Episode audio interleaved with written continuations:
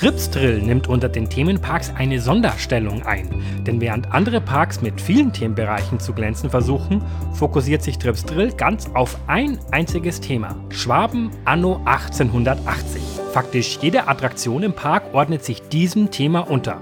Das Theming von Tripsdrill gilt damit weltweit als einmalig was es mit der Sage um den Ort Treffen Trill auf sich hat, warum Gerstlauers Aufstieg zum Achterbahngiganten in Trips Trill begann, ob ein Indoor Dark Ride derzeit ein Thema ist, weshalb ein Arzt einer 80-jährigen Oma Fahrten auf der Karacho verschrieb und wer letztlich das Design von Hals über Kopf entworfen hat. Das hört ihr jetzt.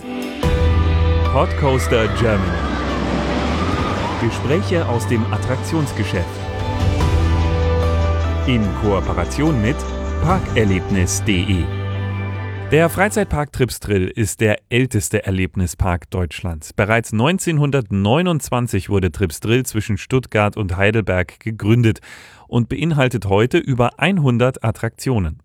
Begonnen hat das alles mit der sagenumwobenen Altweibermühle. Als Nichtschwabe fragt man sich da, was genau ist denn jetzt eigentlich eine Altweibermühle? Birger Meier Johann ist Pressesprecher beim Freizeitpark Tripsdrill und der erklärt uns jetzt mal ganz genau, wie aus dieser Altweibermühle ein ganzer Freizeitpark entstanden ist. Ich bin zwar selber kein Schwabe, aber es gab hier im Schwabenland immer schon die Sage von einer Altweibermühle, wo die alten Frauen wieder jung gemahlen worden sind. Also alte Frauen oben rein, durch den Mahlgang durch und dann kamen sie hinterher wieder jung raus. Und man muss sagen, Tripsdrill hieß dieser Ort hier früher auch schon. Hat römische Ursprünge. Es gab einen römischen Hauptmann, den Trephu, der sich mit seiner Frau der Truila hier niedergelassen haben soll. Und daraus wurde Trephonis Truila oder Treffentrill, wie der weiter hier offiziell heißt, oder auch Tripsterill. Tripsterill ist genauso korrekt wie Treffentrill, nur einfach andere lautmalerische Zusammenführung. Unser Parkgründer, der Eugen Fischer, der hatte in den 1920er Jahren hier eine Gartenwirtschaft. Und die ganzen Wanderer, die hier einkehrten, die fragten ihn immer, ja, diese Mühle, kann man davon irgendwas sehen? Ja, er hat überlegt, na gut, er hat irgendwo mal so Ruinen auf seinem Gelände gehabt von einem alten Waschhaus, hat den Leuten da diese, diese äh, Grundmauern gezeigt, hat gemeint, ja, das könnte das gewesen sein.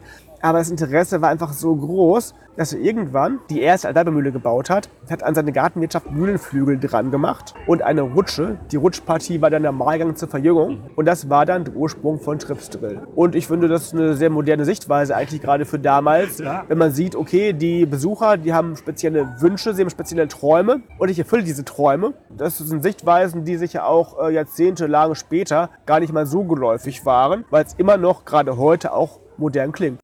Ein Blitzschlag ließ die Altweibermühle 1946 in Flammen aufgehen. Aber den Neubau der Mühle von 1950, den gibt es heute immer noch und der steht auch immer noch im Park. Außen herum gibt es von kindgerechten Fahrgeschäften bis hin zu populären Thrillrides wie dem Lounge Carajo oder der Holzachterbahn Mammut das volle Freizeitparkprogramm. Ja, in Folge 37 haben wir mit dem Geschäftsführer von Belantis gesprochen. Dieser Park ist wie viele eigentümergeführten Parks in letzter Zeit an einen Investor gegangen.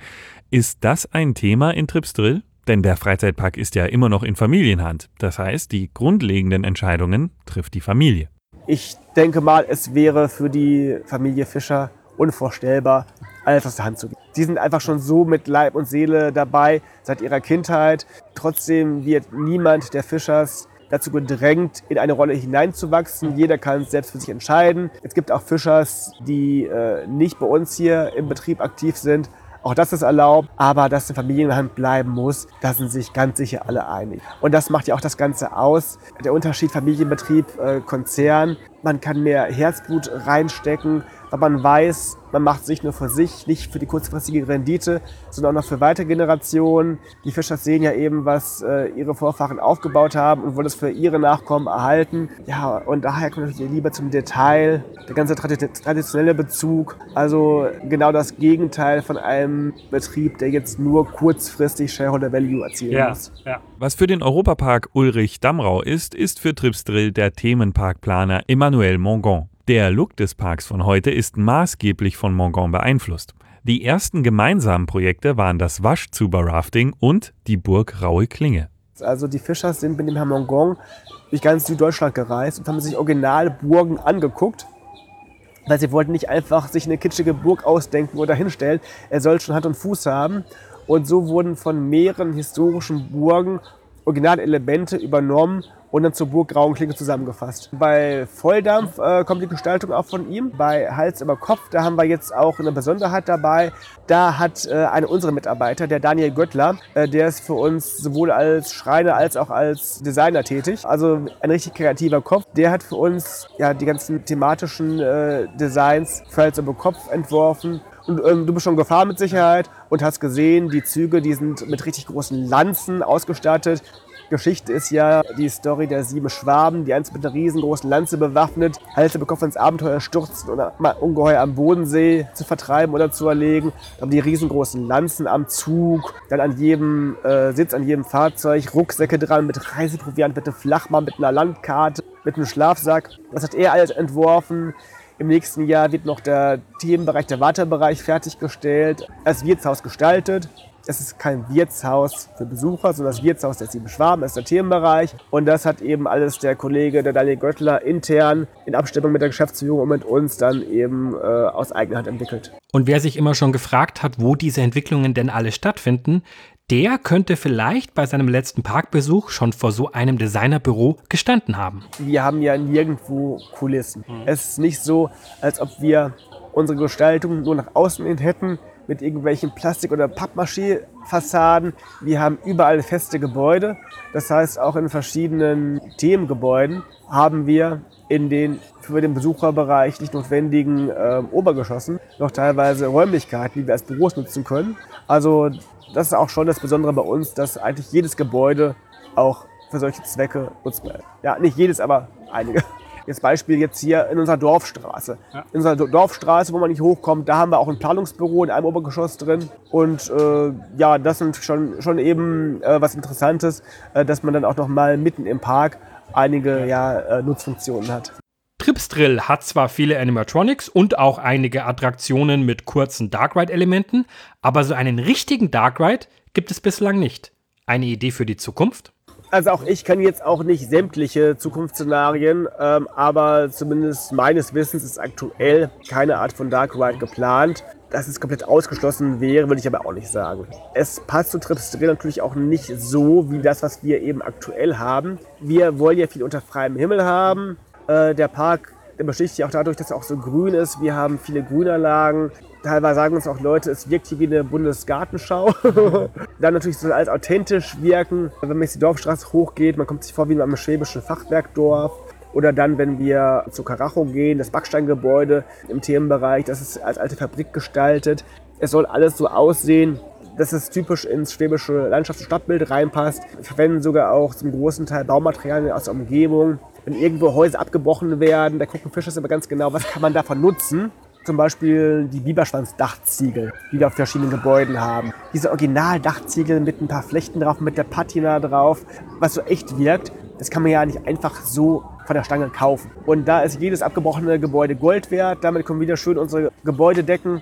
Der gelbe Sandstein, der in der Umgebung äh, üblich ist, den verwenden wir gerne. Und darum ist es authentisch einfach. Und so ein Dark Ride, der hat ja üblicherweise nicht so diesen authentischen Charakter. Mhm. Kann man sich auch so gestalten. Bisher wäre die Priorität bei uns lieber alles draußen. Wenn der Park ganz bewusst viel unter freiem Himmel haben möchte, wie geht er denn dann mit dem leidigen Thema Wetterunabhängigkeit um? Also natürlich, wir haben auch Bereiche, die indoor sind, wie unser Gaudi-Viertel. Wir sind in erster Linie ein Park, der die Attraktion draußen hat. Hat natürlich auch Vorteile gerade dieses aktuell, Jahr, gerade genau, aktuell. Ja. Wir haben ähm, so gut wie keinerlei Innenbereiche, die irgendwo zu sperren wären. Okay, also es gibt einige Beispiele. Wir haben normalerweise unsere Weinproben im Vinarium. Erstmal bekommt ja auch jeder Gast als Souvenir ein Vinarium-Glas. Das bekommen sie als äh, Geschenk gratis mit dazu, können sich abholen im Vinarium. Das geht auch immer noch weiterhin. Nur der Vinarium-Keller, wo man Weinproben machen kann. Der zum Beispiel jetzt gerade geschlossen. Kann man sich vorstellen, so ein alter Weinkeller unter der Erde. Dann eine vernünftige Luftzirkulation, die unter Corona-Bedingungen alle Auflagen erfüllt. Das kann man nicht gewährleisten. Sowas ist zum Beispiel geschlossen oder unser Heimatmuseum, das Trillarium. Aber das sind wenige Ausnahmen. Alle wichtigen Attraktionen haben geöffnet. Sie sind unter freiem Himmel, fast alle. Und das wissen Besucher nicht nur jetzt, auch in anderen Jahren zu schätzen. wie Gerstlauer seinen Aufstieg im Freizeitpark Tripsdrill begann und wie verschiedene Kulturen auf die etwas schräge Thematisierung des Parks reagieren, gleich nach einer kurzen Pause.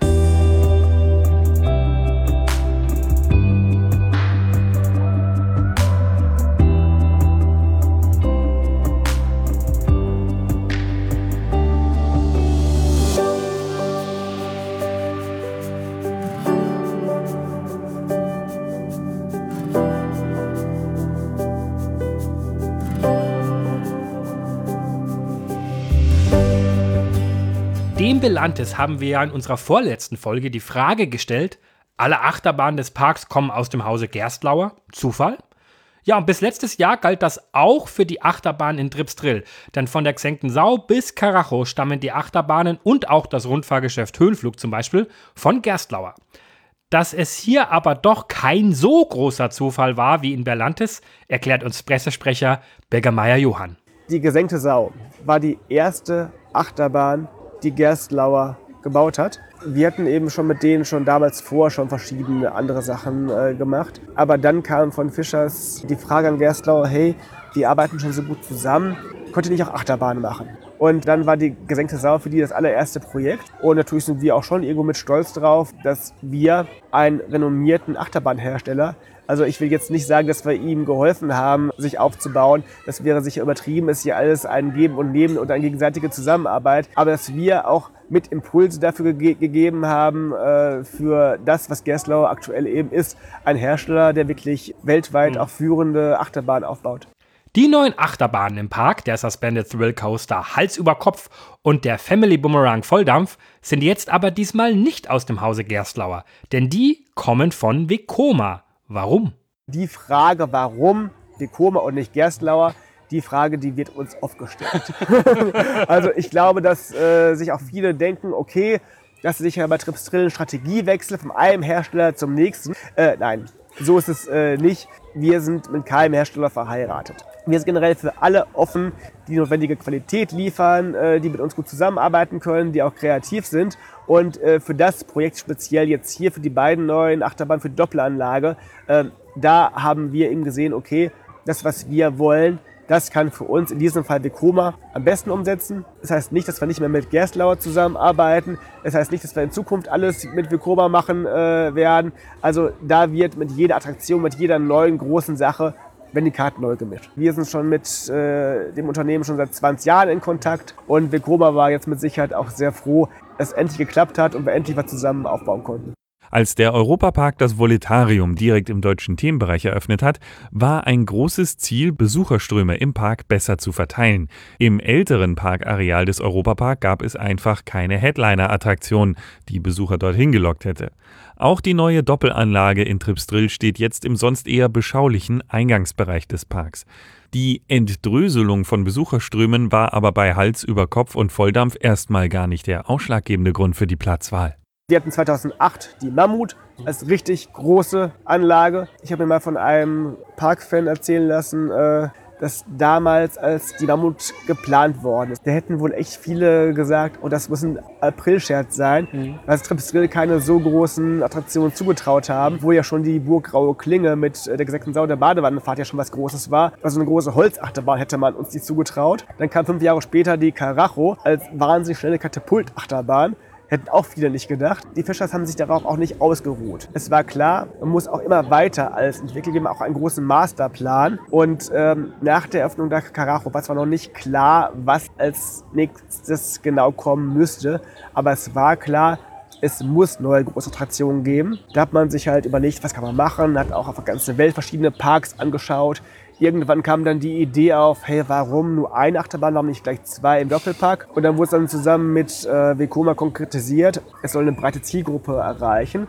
Und das war jetzt eben strategisch auch eben wichtig bei der Doppelanlage. Wir haben A, Volldampf, die Familienachterbahn, mhm. die auch schon vierjährige Kinder mit einer Körpergröße von 95 cm fahren dürfen. Und wir haben die äh, noch viel spektakuläre Bahn Hals über Kopf, zwar auch schon ab sechs Jahren unter 1,20 zugelassen, aber auch richtige Freizeitpark-Fans äh, finden es spektakulär.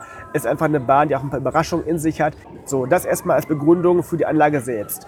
Und die Position der beiden Achterbahnen in dem Gebiet ganz nah an die traditionellen Attraktionen hat natürlich auch Sinn. Aber erstmal muss man sich die Frage stellen bei den Neuheiten, wo haben wir Platz? Platz haben wir auch nicht unbegrenzt und in die Richtung war es möglich. Und dann zur strategischen Entwicklung ähm, der Parkfläche passt es einfach wunderbar, weil, wie du schon gerade sagtest, äh, die Mammut, die Karacho, die gesenkte Sau, alle großen Achterbahnen waren im hintersten Bereich. Viele Besucher, die vor allem wegen der Achterbahn kommen, laufen durch den vorderen Bereich durch und halten sich vor allem im hinteren Bereich auf und sehen nicht so viel von den vorderen äh, Parkteilen. Und das wollten wir ändern. Die Leute halten sich auch in traditionellen Parkteilen länger auf. Man ist nah an der Altweibermühle, nah am Gasthaus. Also man merkt schon, die Besucherströme, sie verteilen sich auch ganz anders. Dann müssen wir auch neu lernen, wie das sich äh, aufteilt. Auch wenn man es manchmal übersieht, Trips Drill hat ein Second Gate. Das sogenannte Wildparadies mit zahlreichen Tieren, Erlebnispfaden im Wald sowie Baumhäusern und Schäferwegen. Beide Parkteile sind mit einer Bimmelbahn verbunden, liegen aber nicht direkt nebeneinander. Und nur weil Trips Drill jetzt mit dem neuen Bereich näher an das Wildparadies wächst, heißt das nicht, dass beide Flächen irgendwann verschmolzen werden. Die beiden Parks sind getrennt ist auch für uns natürlich auch wichtig, auch gerade wieder wegen des gerade genannten Arguments, verschiedene Zielgruppen zu erreichen. Wenn wir auch einfach zwei Parkteile haben, die sich komplett unterscheiden voneinander. Wir haben natürlich auch viele Besucher, die sich gerne im Wald, im Wildpark entspannen, die Tiere beobachten wollen. Und da wäre eine Mischung mit Erlebnispark ja auch nicht sinnvoll. Da die Trennung ist gut. Es gab ja auch früher Zeiten, äh, da gab es hier im Erlebnispark ja auch noch einen Tierpark, Rund um die Altweibermühle gab es teilweise exotische Tiere. Es gab sogar Zeiten, da hatten wir ähm, Tiger und Löwen hier. Aber es ist alles schon natürlich schon ein paar Jährchen her. Und da ist sicher sinnvoller, dass wir die komplette Trennung jetzt haben. Äh, Erlebnispark hier und das Wildparadies mit Schwerpunkt einheimischer Tierarten auf der anderen Seite. Auch auf der anderen Seite hat Tripsdrill noch viel Platz. Zwischen Badwanner Sturzfahrt und Karacho gibt es eine große Wiese, die schon seit vielen Jahren frei steht. Kommt da vielleicht bald was Neues hin? Ähm, also ich kann jetzt äh, sicher nicht versprechen, dass es bis auf eine Ewigkeiten äh, ja. frei bleibt, aber auf jeden Fall gibt es aktuell noch keine konkreten Planungen, da irgendwie was äh, zu machen. Ähm, die Besucher wissen ja auch zu schätzen, dass wir diese Freiflächen haben. Erstmal fürs Auge.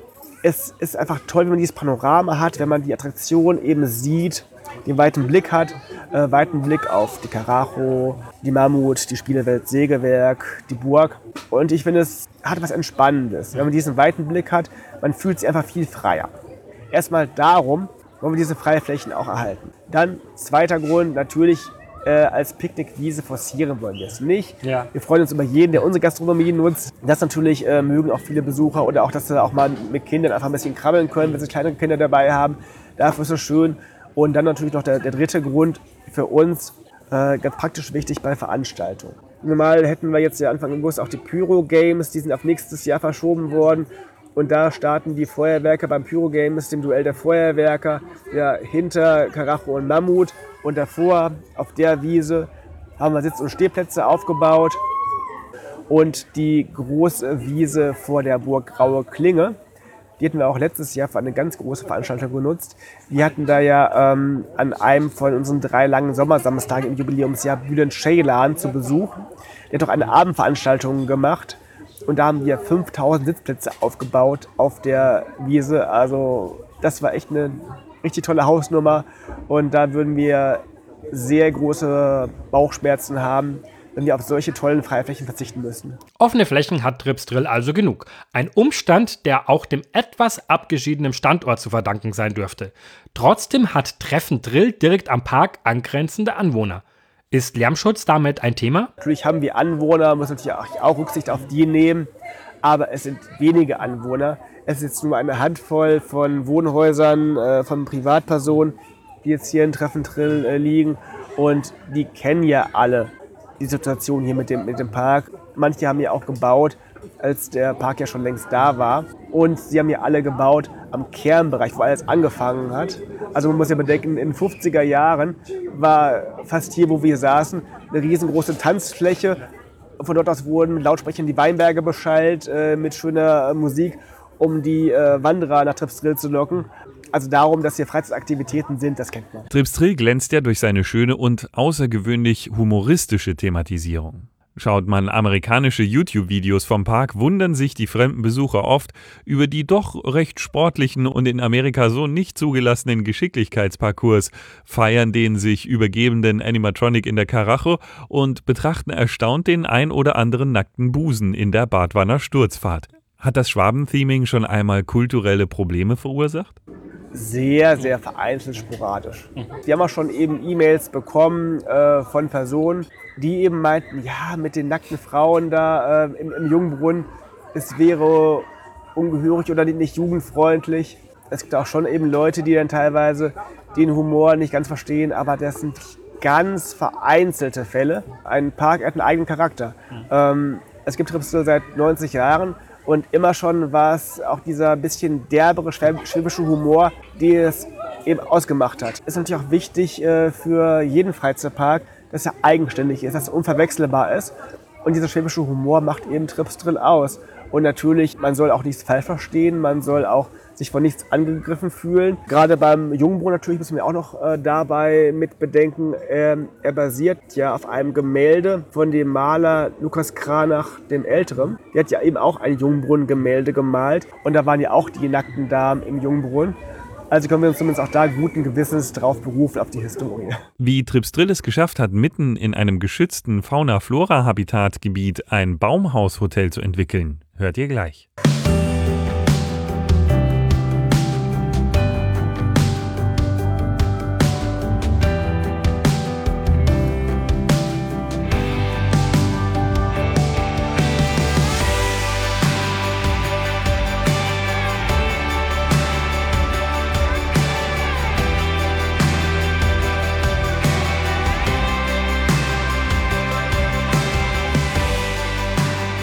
Wer schon immer mal in einem Baumhaus und noch dazu mitten in einem Erlebnispark übernachten wollte, der kann das im Naturressort Tripstrill.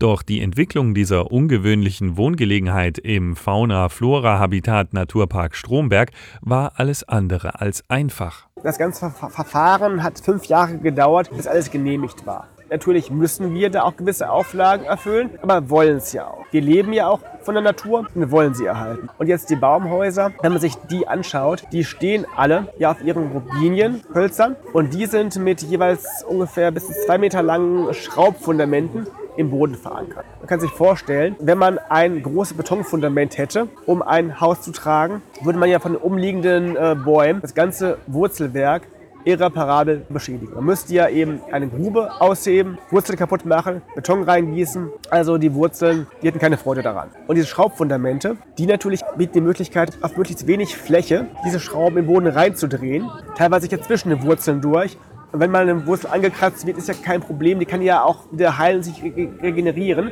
Das heißt, wir haben die Bäume im Grunde nicht angefasst dabei. Angenommen, wir wollten die Baumhäuser wieder abbauen. Man konnte ja ganz einfach wieder alles aus dem Boden rausholen und der Wald wäre wie schon vorher. Also das ist schon mal eine wichtige Sache, die, die dabei einfach zu bedenken war. Und ja, wie ich schon gerade gesagt habe, da ist jetzt nicht so, als ob wir jetzt uns von den Behörden gegängelt gefühlt haben sondern man muss gemeinsam einen Weg finden, weil ja auch wir unser eigenes Interesse daran haben, dass wir unsere Umgebung erhalten. Für alle Baumhäuser hat man also eine umweltschonende Bauweise entwickelt. Trotzdem sind alle davon auf ihre Art und Weise einzigartig. Erst natürlich haben wir auch die Baumhäuser für vier und für sechs Personen. Und wenn man jetzt in seinem Baumhaus steht, man hat einfach innen drin verschiedene Deko-Elemente, verschiedene historische Werkzeuge zum Beispiel, die drin hängen. Genauso ist auch außen alles unterschiedlich gestaltet. Einzelnen vielleicht ein paar ähm, Hirschgeweihe dran, an anderem auch irgendwelche Erntewerkzeuge. Jeder hat mittlerweile auch noch ein geschissenes Holztier stehen. Das macht alles einzigartig. Ja.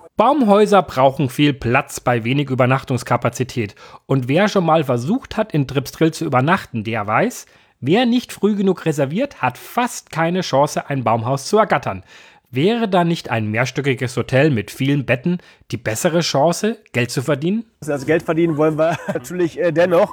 Und natürlich kann man ja auch Geld verdienen, wenn man was Besonderes hat. Mhm. Klar, es gibt auch anderswo Baumhäuser, aber nicht genau in der Form.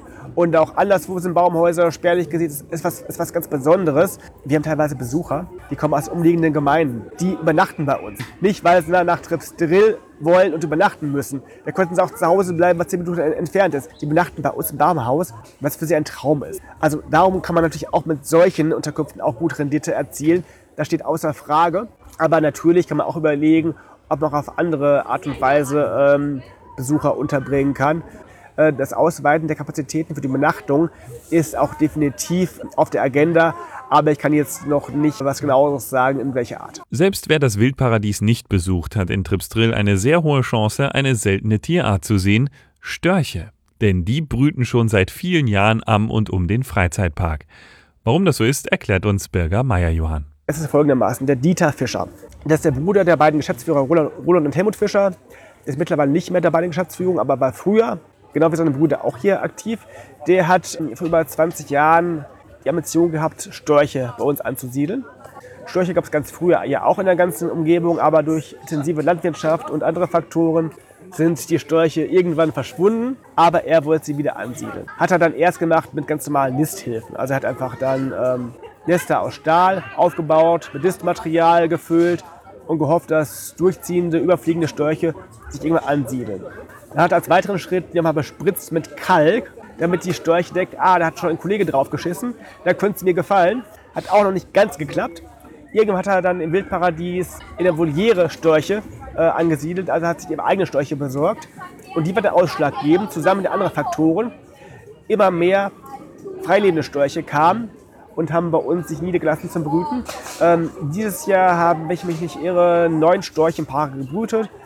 Die Landesstorchenbeauftragte kommt immer vorbei und bringt die jungen Störche. Das gibt es einen Landesstorchenbeauftragte? Ja, genau, gibt es. Interessant. ähm, also die, der quasi für die Vogelwarte Radolfzell eben die Storchenpopulation betreut.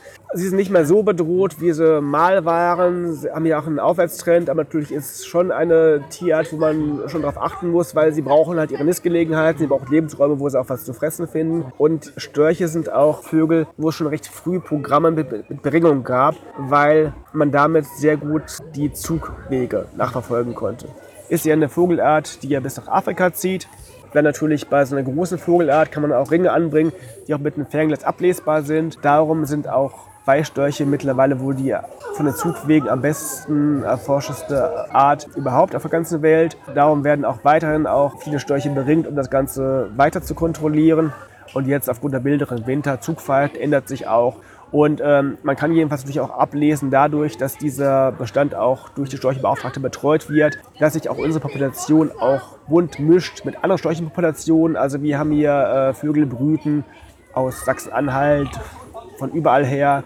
Es wurde auch schon mal ein äh, Storch in Spanien auf einer Mülldeponie verstorben, aufgefunden, der hier beringt worden ist. Also es sind ganz normale, freie, wildlebende Störche. Sie gehören nicht uns, aber wurden angelockt. Und gleich, wie der Launchcoaster Carajo die Rückenprobleme einer 80-Jährigen behebt. Bleibt dran.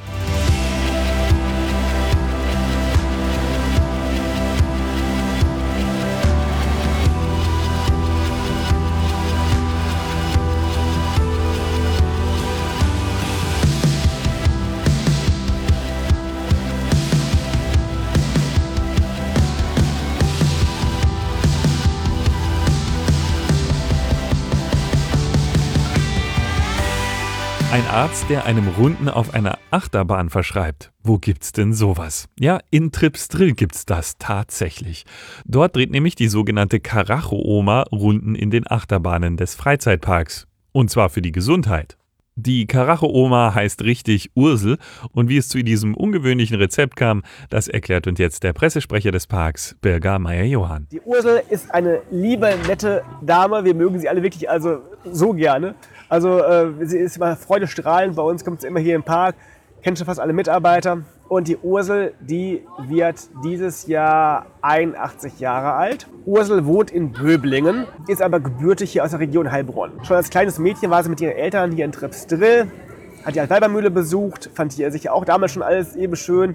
Damals als die Karacho neu gebaut worden ist. Da hat sie Tripsdrill für sich ganz neu entdeckt, weil sie hat massive Rückenprobleme. Eigentlich heißt es ja, bei Rückenproblemen soll man nicht Achterbahn fahren. In ihrem Fall war es anders. Ihr Arzt ist selber Achterbahnfan und er hat gemeint, hm, hm, hm, okay, wenn er sich jetzt ihre Symptome und alles anschaut, ihr könnte es sogar helfen bei ihren Beschwerden, wenn sie Achterbahn fahren würde. Da hat sie erstmal probiert, auch mal auf der Mammut zu fahren und dann hat sie sich an die Karacho getraut. Sie hat gemerkt, wenn sie Karacho fährt, sie fühlt sich hinterher viel, viel entspannter als vorher.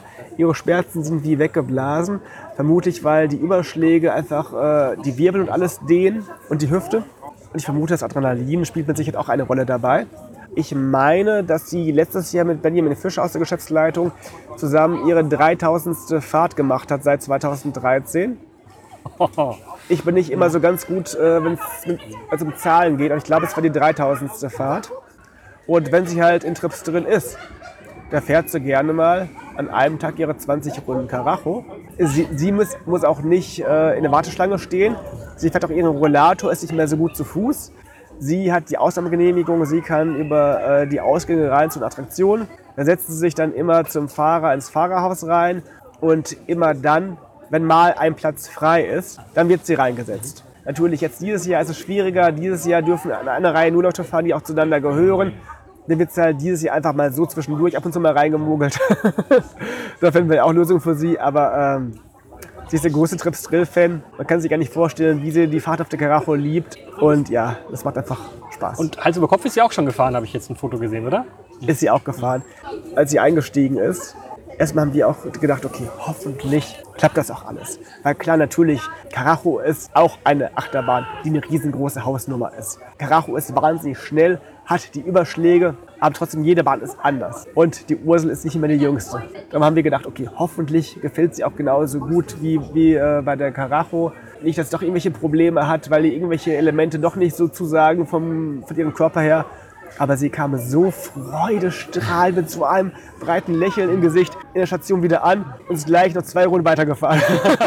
ja, ein besseres Testimonial als eine strahlende 80-Jährige kann man sich als Pressesprecher eines Parks sicherlich nicht wünschen. Aber es gibt natürlich auch andere Themen, mit denen sich Bürgermeier Johann beschäftigen muss. Wir haben uns gefragt, was ist denn der typische Arbeitsalltag des Parkpressesprechers? Ein Arbeitsalltag, den gibt es nicht unbedingt. Also es gibt natürlich einfach einige Kernaufgaben. Journalisten akkreditieren, genau wie wir jetzt hier den Podcast aufnehmen. Genauso könnten auch andere Journalisten äh, kommen, die an mich verschiedenste Fragen jeglicher Art haben. Vieles auch telefonisch oder per E-Mail. Gerade eben haben wir ja auch unsere beiden neuen Achterbahnen Hals über Kopf und Volldampf äh, eröffnet. Dann natürlich mussten wir eine Pressekonferenz machen.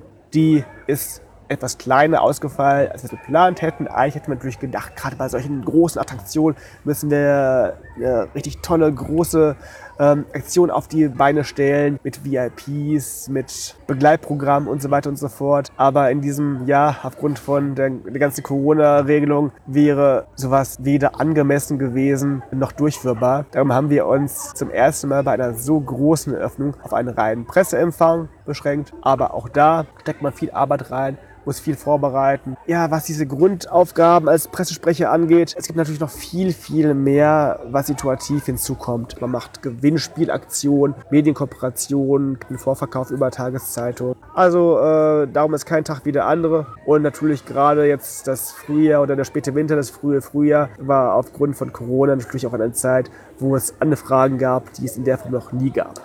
Bürgermeier Johann hat an der Universität Paderborn Geografie studiert. Da stellt sich die Frage, wie landet man denn da letztlich bei einem Freizeitpark? Wie sich zeigt, hatte er bereits im Studium erste Kontakte mit der Branche. Ich habe im Studium im Freizeitbereich gearbeitet, aber in einem Vogelpark. In Deppenmold, Heiligenkirchen, mhm. Teutoburger Wald, da komme ich her. Mhm. Und habe dort auch über Tierparks und Zoos meine Magisterarbeit geschrieben. Wenn man mit Tierparks und Zoos sich im Studium beschäftigt, kommt man auch an Freizeitparks nicht dran vorbei, weil gerade so in der Phase vor circa 20 Jahren haben auch sehr viele Tierparks und Zoos auch angefangen, sich was, was Thematisierung angeht, sich an Freizeitparks zu orientieren. Früher waren Tierparks eher Sammlungen von Tieren und hat die Leute gefreut. Hinterher kam immer mehr dazu, man muss Themenbereiche einrichten, Geschichten erzählen. Also daher kam dann meine erste Berührung auch mit dem Freizeitpark-Thema auf eher theoretischer Ebene. Dann habe ich dann später nach dem Studium aber trotzdem im Fernreisebereich angefangen, was ich auch schon vorher immer angepeilt hatte. Und dann kam irgendwann der Punkt, dass ich hier in der Region speziell was gesucht habe. Meine Freundin ist aus der Gegend hier und nach einigen Jahren Fernbeziehungen war es Zeit, mal zusammenzuziehen. Und da habe ich geschaut, was gibt es denn hier in der Umgebung um Ludwigsburg herum an schönen ähm, Unternehmen aus dem Bereich Freizeit. Und da fiel mir eben Trips Drill auf. Da war die Stelle ausgeschrieben als äh, Pressesprecher. Ich hatte vor eben Pressearbeit gemacht im Fernreisebereich. Und auch wenn auf den ersten Blick vielleicht die Gemeinsamkeiten nicht so groß sind, die Freizeit- und Tourismusszene ist so eng miteinander verzahnt. Man hat die gleiche Denkweise. Das ist schon mal erstmal das ganz Wichtige. Es sind äh, beides Branchenzweige, wo die Arbeitsweise auch nicht so ist wie jetzt, keine Ahnung, in der Industrie oder wie in Behörden. Man blickt einfach anders auf die Welt. Und ja, so bin ich eben in Trepsdrill gelandet. Habe natürlich auch aufgrund meiner äh, Tierparkerfahrung auch schon gleich die Anknüpfungspunkte gehabt in dem Wildparadies. Und ähm, das Freizeitpark-Thema, da musste ich mich noch einarbeiten. Da hatte ich jetzt vor keine so große Berührung gehabt aber gefällt mir auch weiterhin sehr gut. Wer nach Tripsdrill fährt, kann das über zwei große Zufahrtsstraßen machen. Eine große Debatte dabei ist immer noch die Sanierung der Kreisstraße 1632. Es ist eben die Straße, die die Besucher in Richtung Ludwigsburg quasi führt. Sie ist in keinem guten Zustand, also zumindest die ersten Kilometer. Ich sag mal, das sind jetzt hier zwischen dem Wildparadies und die Abbiegung, wo es auf die Landesstraße geht, vielleicht so drei Kilometer. Keine lange Strecke, aber sie ist sehr, sehr löcherig. Und da gab es auch aufgrund verschiedener Zuständigkeiten auch einfach Probleme, was einen zügigen Ausbau der Straße angeht. Ich will nichts Falsches sagen, aber ich meine, dass sie frühestens im nächsten oder im übernächsten Jahr saniert wird. Die Straße ist schon ein Reizthema für uns. Wir würden uns sehr, sehr wünschen, wenn das zügiger voranschreiten würde. Ist kein gutes Aushängeschild für die Region. In der Region spricht man auch bei einer Kurve von der sogenannten Todeskurve. Ist ein bisschen übertrieben, aber es gibt ja eben schon eine sehr enge Kurve und das dann natürlich dann eben bei der recht enge Straße, das bei vielen Schlaglöchern, das bei Regen. Darum hoffen wir sehr, dass alles weiterhin unfallfrei bleibt, bis die Straße saniert ist. Aber genau aus dem Grunde wünschen wir uns eine möglichst baldige Sanierung. Viele Parks sind es nicht direkt. Wie sieht es bei Tripsdrill aus? Ist der Park mit dem Zug erreichbar? Der nächste Bahnhof ist Bietigheim-Bissing. Das sind von hier vielleicht so, ich sag mal, vielleicht so 12, 13 Kilometer entfernt. Da gibt es eine Busverbindung. Erstmal eine normale Buslinie oder noch den Freizeitbus, den Stromer. Der fährt in der Saison. Aber bei den Buslinien, da ist auch noch eben deutlicher Aufholbedarf. Es sind schon keine Verbindungen, mit denen man Trips so ohne weiteres äh, erreichen kann, wann man will. Also beim Besuch vorher auf jeden Fall genau auf die Fahrpläne gucken. Aber generell haben die beiden Linien eine Verbindung zum Bahnhof in Bietigheim-Bissing. Und von da aus natürlich kann man das komplette Bahnnetz dann auch weiter dann erreichen. Ja, während die badischen Kollegen im Europapark bei der Digitalisierung auf allen Ebenen ein gewaltiges Tempo vorlegen, bietet das schwäbische Pendant in Dripsdrill weiterhin ein sehr naturverbundenes, eher beschaulich authentisches Erlebnis zum Anfassen. Ist Digitalisierung ein Thema für Dripsdrill? Also natürlich, Digitalisierung ist in verschiedenen Bereichen ja vollkommen wichtig. Ja. Äh, ist nur die Frage, in welchen Bereichen möchte man sie und braucht sie und in welchen möchte man es äh, erstmal nicht oder nur reduziert haben. Im Bereich äh, Tickets ist Digitalisierung vollkommen wichtig. Auch gerade wieder in einem Jahr wie jetzt, Corona-Jahr, wo es auch verschiedene Auflagen gibt. Darum kann man jetzt ja auch nur neue Tickets online und tagesdatiert im Online-Shop besorgen.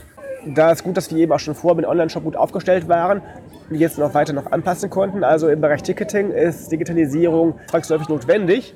Trotzdem werden wir auch in normalen Jahren weiterhin wollen, dass die Leute auch ihr Ticket an der Kasse bekommen können, weil letztendlich äh, wollen auch viele Besucher auch mal mit Kassierer reden, weil sie Fragen haben und nur online ist auf Dauer auch keine praktikable Lösung. Im ganzen Marketingbereich natürlich ist auch Digitalisierung auch eine wichtige Sache, gerade was jetzt auch soziale Medien angeht oder auch Online-Werbung auf üblichen Online-Kanälen. Aber Digitalisierung, was die Attraktion angeht, da würden wir sagen, gehen wir nicht jeden Schritt mit. Weil warum brauchen wir eine virtuelle Realität, wenn wir in Tripstrend immer schon die echte Realität äh, vertreten haben? Wie du schon gerade sagtest, wir wollen es eher haptisch haben, wir wollen es authentisch haben.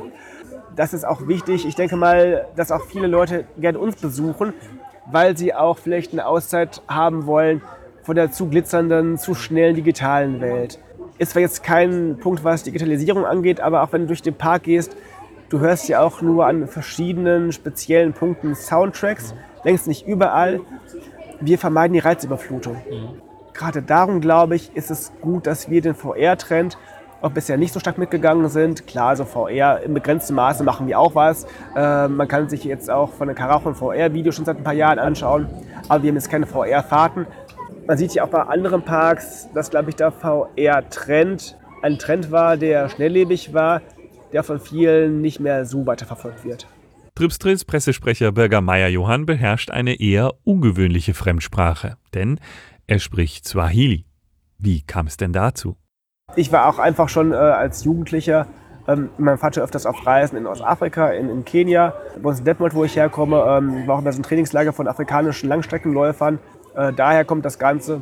Hinterher, wo ich im Fernreisebereich äh, tätig war, habe ich für das Fremdenverkehrsamt von Kenia gearbeitet. Aber in Trips Drill habe ich jetzt noch nie mit Swahili zu tun gehabt, außer dass unser Chef mir auch schon aus dem Kenia-Urlaub auch schon Sprachnachrichten schickte, wo er den Kellner gebeten hat, ja, sprich doch mal hier meinem Mitarbeiter mal was aus Swahili auf, mal gucken, ob er es versteht. Heiligs Blechle, jetzt habe ich natürlich vor lauter Erstaunen vollkommen die Möglichkeit verpasst, mir vom Bürgermeier Johann eine Verabschiedung auf Swahili geben zu lassen. Ich sage daher einfach mal das einzige Wort, das ich auf Swahili kenne. Qua eri? Hm, das heißt, glaube ich, sowas wie auf Wiedersehen und ich habe es bestimmt total vergeigt. Ja, dann versuche ich mich auch mal an ein bisschen Schwäbisch, also mit dem einzigen Wort, das ich auf Schwäbisch schwätze Adele oder so ähnlich. Entschuldigung an alle Schwaben. Denn für unsere nächste Episode bleiben wir im gleichen Bundesland. Wir reden nämlich mit Sila Fischer und Stefan Anter, besser bekannt als EP-Fan95 und Freizeitpark-Traveler. In der Doppelepisode geht es um das Thema Influencer und Freizeitparks. Bis dann. Ciao. Und jetzt seid ihr dran. Schreibt uns, was ihr zu dem Thema denkt. Hinterlasst einen Kommentar auf pod.coaster.de oder parkerlebnis.de oder schreibt uns eine Mail an post.coaster.de. Um keine Folge zu verpassen, abonniert den Podcoaster auf einer Plattform eurer Wahl. Und ihr könnt unsere Arbeit ganz einfach unterstützen, teilt und bewertet unseren Podcast. Der Podcoaster wird produziert von Sebastian Grünwald und Hans Pieper. Kooperationspartner ist parkerlebnis.de. Weitere Informationen auf pod.coaster.de und auf parkerlebnis.de slash podcoaster. Wir hören uns.